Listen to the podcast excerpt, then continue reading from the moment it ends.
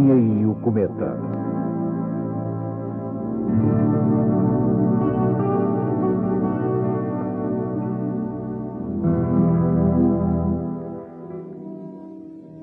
Tycho Brahe acusou os cometas de destemperarem e inflamarem o ar e de exaurirem os sucos da Terra, assim provocando secas, fomes e outras catástrofes. Mas numa bela visão perspectiva, Freeman Dyson, um astrofísico americano que aposta em assegurar um futuro verdejante para a nossa galáxia, como que nos propõe passar uma esponja sobre todo o passado dos cometas e avança a proposta de os captarmos para enchermos de enormes árvores que poderiam crescer milhares de quilómetros em altura, monumentais vasos espaciais em que os homens poderiam aprender a viver, desde que tivessem uma costela de Tarzan. Na mesma linha, os cientistas pensam que muito em breve, antes mesmo do estabelecimento de colónias humanas à volta da Lua, poderão vir a captar e explorar alguns dos asteroides que passam mais perto da Terra em busca de metais e minerais que começam a escassear no nosso planeta. E objetos inspiradores de terror, recebidos de portas e janelas trancadas, os cometas e seus afins começam a ser alvo de uma espécie de rastardasa por parte da humanidade. Qualquer dia aparece o inventor do primeiro alaúde espacial. Desde muito cedo, o homem pôs nomes às estrelas mais brilhantes e às constelações e transferiu para o céu os seus heróis, assim transfigurando e condensando os seus dramas e as suas verdades psicológicas mais profundas. Mais tarde, os planetas herdaram os nomes dos deuses que regulavam os destinos sobre a Terra e as luas que gravitam à volta deles imortalizaram as personagens mitológicas que mais se lhes aproximaram, ou do coração ou do caráter.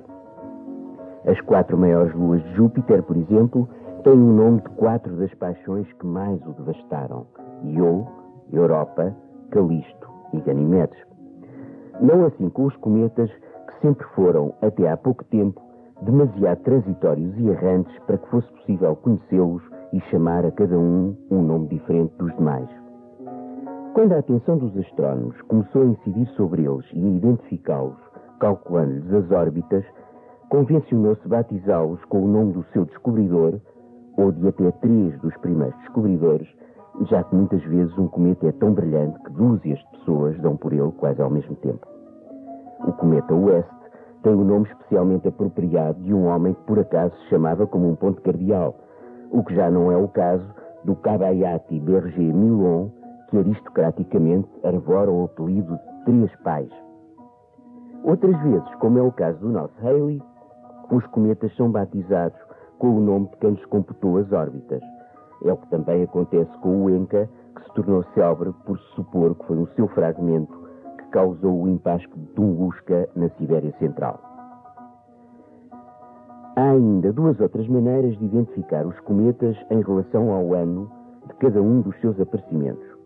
O primeiro cometa avistado em 1985 foi o 1985A, o segundo, o 1985b, e assim por aí fora. Os cometas ostentam ainda um numeral romano que indica num determinado ano a ordem da passagem pelo perifélio ou ponto mais próximo do Sol. Por exemplo, o quinto cometa a passar o perifélio em 1980 foi o 1985. A quanto da sua última visita, o Halley foi o 1909C, isto é, o terceiro a ser avistado nesse ano, e depois o 1910-2 romano, o segundo a atingir o perifélio em 1910. Talvez fosse a incerteza sobre a verdadeira natureza e significado dos cometas que levou os homens a dar-lhes nome de gente e a designá-los por letras e numerais, como se também eles, a seguir ao pecado original, tivessem sido expulsos do paraíso ou tivessem ficha de identificação no registro criminal. À partida, banimos os cometas do Olimpo. Para melhor vermos as estrelas como a vida, é preciso olhar para além delas. Não é de frente que se olham os mundos distantes, mas de lado. Em astronomia, vêem-se as coisas de soslaio, porque a retina tem mais sensibilidade assim. É, pois, possível que a partir de dezembro deste ano quando o cometa for visível a olho nu, lhe aconteça sentir com o um olhar uma mancha leitosa e difusa e saiba no seu coração que lá está ele, mas quando quiser enfrentar e apontar, não veja nada. E aí começa uma perturbadora telepatia com a espécie de fantasma que um cometa é, ser que se pressente e entrevê, mas foge quando se encara. O remédio é pescar-se o olho a si próprio e arvorar o soslaio. Claro que se não conhece as constelações dos peixes e do aquário, onde esse encontro se pode dar, o ideal seria pedir a alguém que se mova à vontade por esses caminhos que lhes indique. Se não tiver amigos que distingam os países do céu, confie na serendipidade, isto é, na possibilidade de descobrir por acaso que tantas vezes tem desvendado de bandeja aos astrofísicos os segredos do universo. Serendipidade vem de serendip ou serendib, um dos antigos nomes de Ceilão. É uma das palavras hoje mais usadas em astronomia e foi escrita pela primeira vez pelo ensaísta Horace Walpole em 1754 a partir do título de um conto de fadas, Os Três Príncipes de Serendip. Aí se tratava de gente que passava a vida a descobrir coisas de que não andava à procura, por acaso, e com essa ajuda de uma espécie de sexto sentido da inteligência que leva sempre a uma pesca milagrosa qualquer. Pode começar um inconfessável diálogo com a serendipidade, encontrando no mapa de estrelas a forma muito fácil de fixar de um quadrado amplo que é a constelação do Pégaso. Os peixes e o aquário andam perto.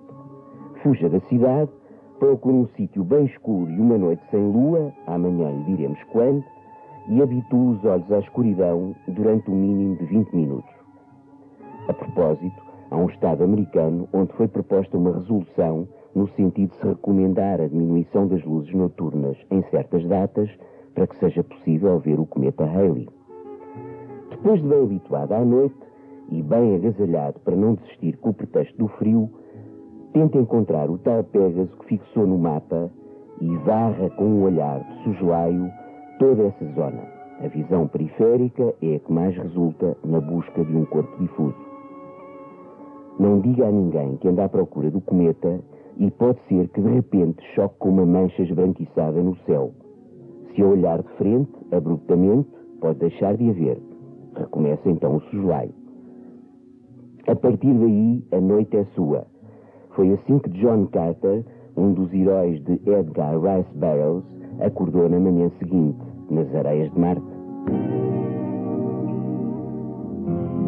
Para se ver o cometa Halley nesta sua passagem, há três regras de ouro a fixar. Primeira, é preciso sair da cidade e procurar um lugar de observação sem qualquer poluição luminosa. Segunda, tem que decorar as melhores datas de observação. Terceira, é preciso ou saber a localização exata do cometa entre as estrelas, ou encontrar um ponto de referência fácil de localizar e confiar na sorte ou na serendipidade, que é, como já sabemos, uma espécie de acaso feliz.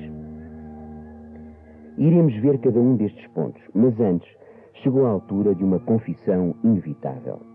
Esta aparição do Halley prevê-se visualmente decepcionante, mesmo a pior de há dois mil anos a esta parte. Não só o cometa passa muito mais longe da Terra do que, por exemplo, em 1910, mas também parece jogar connosco um jogo de escondidas que nos oculta, mesmo no seu melhor, a sua glória máxima. No entanto, corações ao alto. Temos connosco o cometa mais célebre da história, a que os homens, através dos tempos, atribuíram toda a espécie de acontecimentos extraordinários, fastos e nefastos.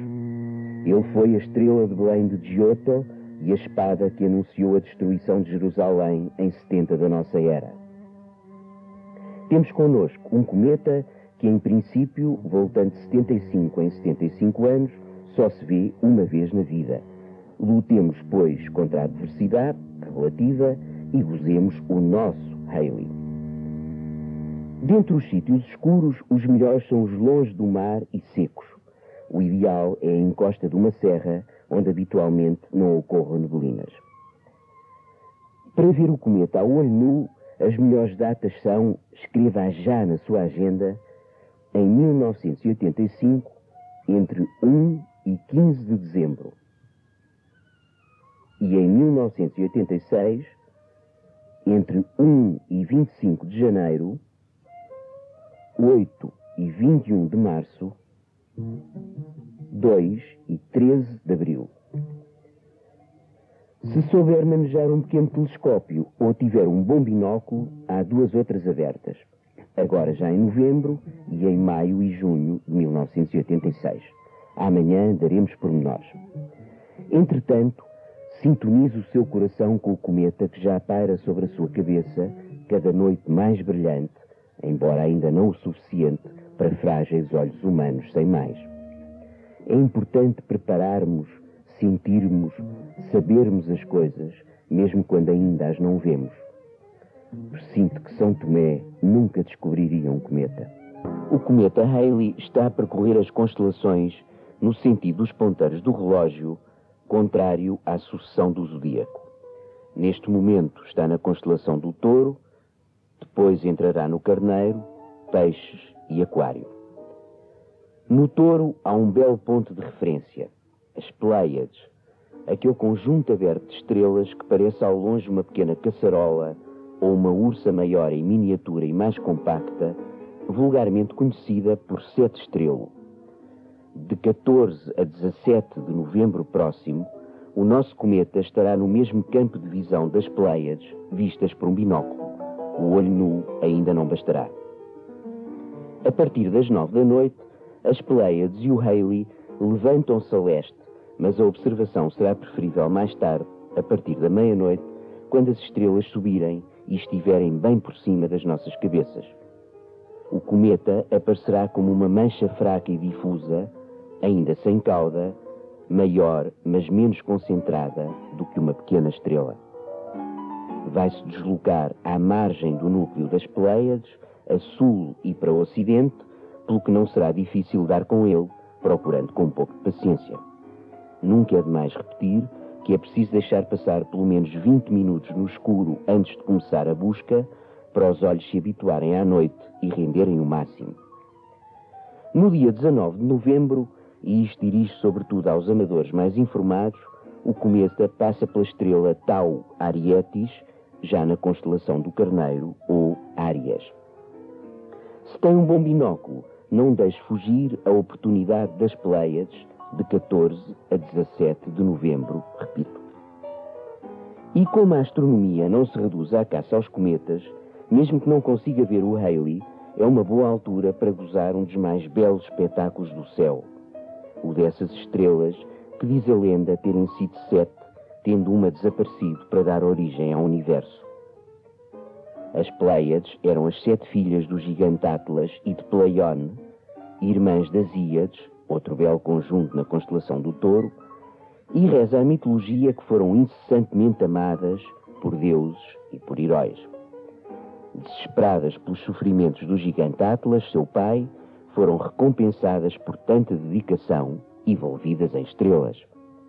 Vão agora, sem dúvida, gozar a festa da passagem do Haley pelo seu reino intocável, quiçá portador de mais uma mensagem de bem-aventurança para o amor filial.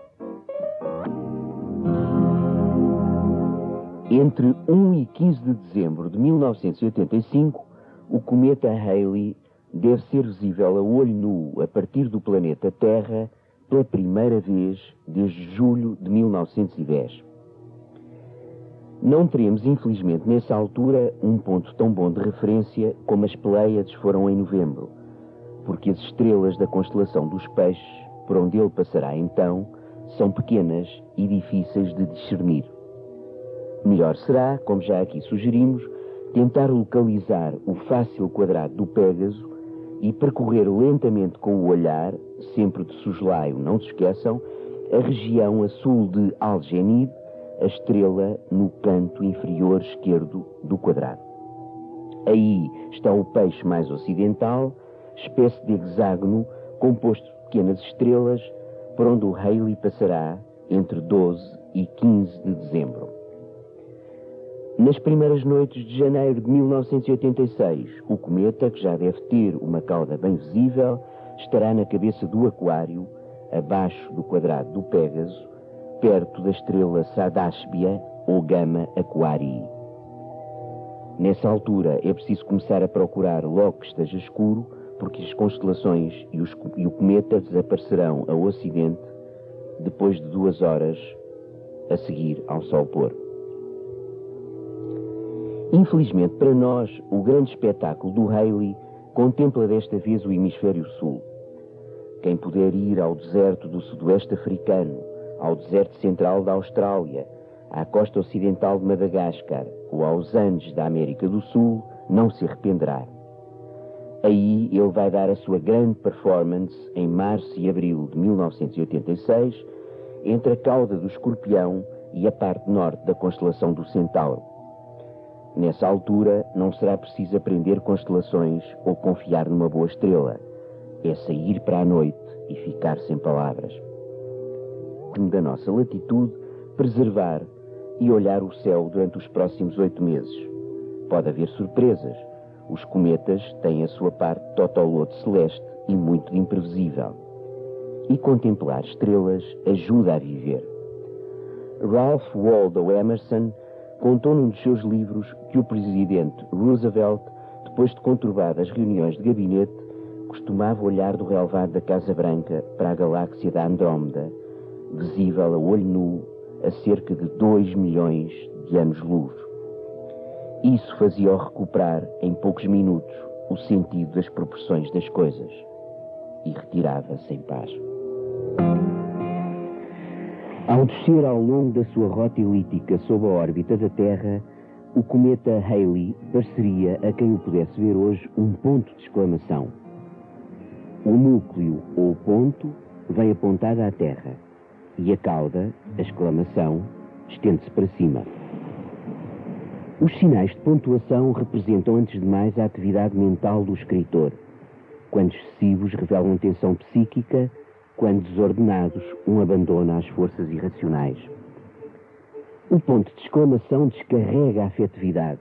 Vem cheio de fogo, é franco e sem equívocos, violento. Em termos de cometa, a cauda é afetiva, o núcleo é mental. Aproxima-se vibrante de mensagem. Em fevereiro de 1986, à altura do periélio, ou passagem mais próxima do Sol, pareceria, se daqui fosse visível, um traço de união todo ele estiraçado na horizontal. É o momento em que muda de linha, isto é, começa o seu caminho de regresso até ao ponto mais distante do Sol, onde de novo fará parágrafo para iniciar a volta até nós e outra vez se tornar visível em 2062. A partir de maio de 86, depois da passagem pelo foco da elipse, será a vez de se assemelhar a um ponto de interrogação, com a cauda de poeiras ligeiramente curva em relação ao núcleo, o ponto. Abre-se nesta altura uma nova era, vai cheio de projetos, esperanças e ideias novas, embora com alguns problemas de forma física. Levanta questões, provoca as pessoas, incita-as à imaginação. Que sobrevivência, que futuro, para ele e para nós. Os astros errantes são os sinais de pontuação luminosos da escrita sobre o céu de Breu. Participam do simbolismo grafológico. Perturbam, como nenhum outros, a ordenação da folha da noite. Hoje, às 22h20 da tarde, há um eclipse total do Sol. Assim como o Halley vai ser, na sua aparição de 85-86, relativamente inabordável por olhos humanos, sobretudo no hemisfério norte, também o eclipse de hoje é o mais inacessível dos últimos tempos. Praticamente, só as baleias, golfinhos e albatrozes do Pacífico, ao largo da costa da Antártica, se vão extasiar com esse fabuloso espetáculo de a noite voltar em pleno dia, de a Terra arrefecer fora de tempo, de os planetas e as estrelas brilharem outra vez, como que por sortilégio. É um dos acontecimentos que mais inspiraram ao homem, através dos tempos, um súbito temor silencioso e o obrigaram a pensar na grandeza e no mistério do universo que o rodeia. Aos albatrozes e baleias do Pacífico, apertar-se-lhes-á também o coração perante essa breve noite que o sangue não lhes explica. O inquietante sinal de um eclipse do Sol, tido por algumas escolas e doutrinas como momento privilegiado para os espíritos do mal serem a sua teia e atuarem sobre a Terra, junta-se hoje aos presságios associados à chegada dos cometas. Também os cientistas se interrogam sobre os efeitos que o inabitual arrefecimento assim provocado terá sobre a crosta da Terra. Há uma região em França, no Limousin, onde se diz que quando aparece um cometa, o diabo acende o cachimbo e deixa cair o fósforo. Ora, acontece que em dias de eclipses totais, como hoje, os astrónomos têm descoberto, durante essa noite com o Sol presente, vários cometas inesperados à volta do astro-rei. Inacessíveis aos mais potentes telescópios por causa do luz solar, eles aí estão para nos lembrar que muita coisa se passa enquanto o céu está azul e os astrónomos não velam nem zelam. Cometas à volta do Sol só mostram que o diabo é habitual fumador de cachimbo e não será mais um fósforo chamado Halley que incendiará a Terra. Quanto ao eclipse, talvez tenha reservado ao mar a sua totalidade, como para nos dizer que desta vez volta costas, não vai em superstições nem assume contratempos exemplo da cauda dos cometas que tanto assustou a humanidade em 1910 para falar dos mundos invisíveis. Diz ela, e a experiência o confirmou, que a cauda de um cometa, apesar de tão luminosa, pode passar através do nosso globo sem que ninguém a veja ou sinta. Mas existem mundos ainda muito mais ténuos, espécies de sopros, seres com vida e inteligência que não apercebemos. Os corpos que nos são familiares refletem somente as condições que prevalecem no planeta Terra. Mas podem, noutros mundos, e até no nosso, existir outras propriedades e outros modos de existência. A vida racional não é exclusiva do sangue quente. Pode haver inteligências corporizadas segundo um conceito que não envolva processos de ingestão, assimilação e reprodução. A alimentação e o calor podem não ser indispensáveis. E pode haver seres inteligentes com formas inteiramente diferentes da nossa, enterrados num vulcão, ou no interior de um metal, ou sobre outro planeta. A inteligência é tão universal e uniforme como as leis do universo. Os corpos são meras adaptações da inteligência a circunstâncias concretas da matéria ou força universal. A ciência, numa fase admirável, mas ainda materialista da sua existência, diz-nos que não há provas de vida inteligente em Marte e não a pode haver em Mercúrio. Mas quem nos assegura, perante uma noite de estrelas atravessada por planetas, cometas e meteoritos, que eles não são vida inteligente, embora por enquanto para nós inconcebivelmente diferente? Como disse um cientista profético, o universo é não só mais estranho do que imaginamos, é mais estranho do que podemos imaginar. Que espécie de vida nos trará um cometa? Aqui foi referido que o físico americano Freeman Dyson propôs a hipótese da futura colonização dos cometas e da possibilidade de neles fazer crescer árvores gigantescas. O homem pode, pois, vir a captar astros assim errantes como pode vir a captar asteroides e estabelecer colónias à volta da Lua. Mas quem pensa nos habitantes que os cometas nos podem trazer? Lambert, um matemático, astrónomo e filósofo francês, publicou em 1765 as suas cartas cosmológicas, onde se lê o seguinte: Serão todos os mundos habitáveis? Os cometas parecem uma exceção como conceber que seres vivos possam durar num domicílio que passa pelos últimos extremos do calor e do frio. Teriam que ser seres de temperamento bem mais vigoroso e de constituição bem diferente da nossa. Mas onde está a necessidade de que todos os seres vivos sejam feitos como nós? Não é muito mais verosímil que haja de globo em globo uma variedade de organização e de compleição relativa às necessidades dos povos que os habitam, condizente com os lugares em que vivem e as mudanças de temperatura que têm de suportar? Já ultrapassamos o preconceito que tanto tempo nos fez olhar a zona tórrida e a zona gelada como inabitáveis. E há outros seres sobre a Terra além dos homens. Se nunca tivéssemos visto um peixe ou um pássaro, não pensaríamos também que as águas e o ar são desabitados? Temos a certeza de que o fogo não tem habitantes invisíveis? Podemos dizer que a natureza dos seres que povoam os cometas nos é desconhecida, mas não neguemos a sua existência e ainda menos a possibilidade de existirem. Estas palavras de Lombert ecoam singularmente as de Helena Blavatsky sobre os mundos invisíveis e, e os seres etéreos inteligentes que vivem como sopros e são de um homem de ciência do século XVIII. Sabemos também que as palavras proféticas de Sêneca sobre a natureza dos cometas ficaram soterradas 20 séculos até se redescobrir agora a sua fulgurante atualidade. Não é com um olhar distraído que se vê chegar um cometa.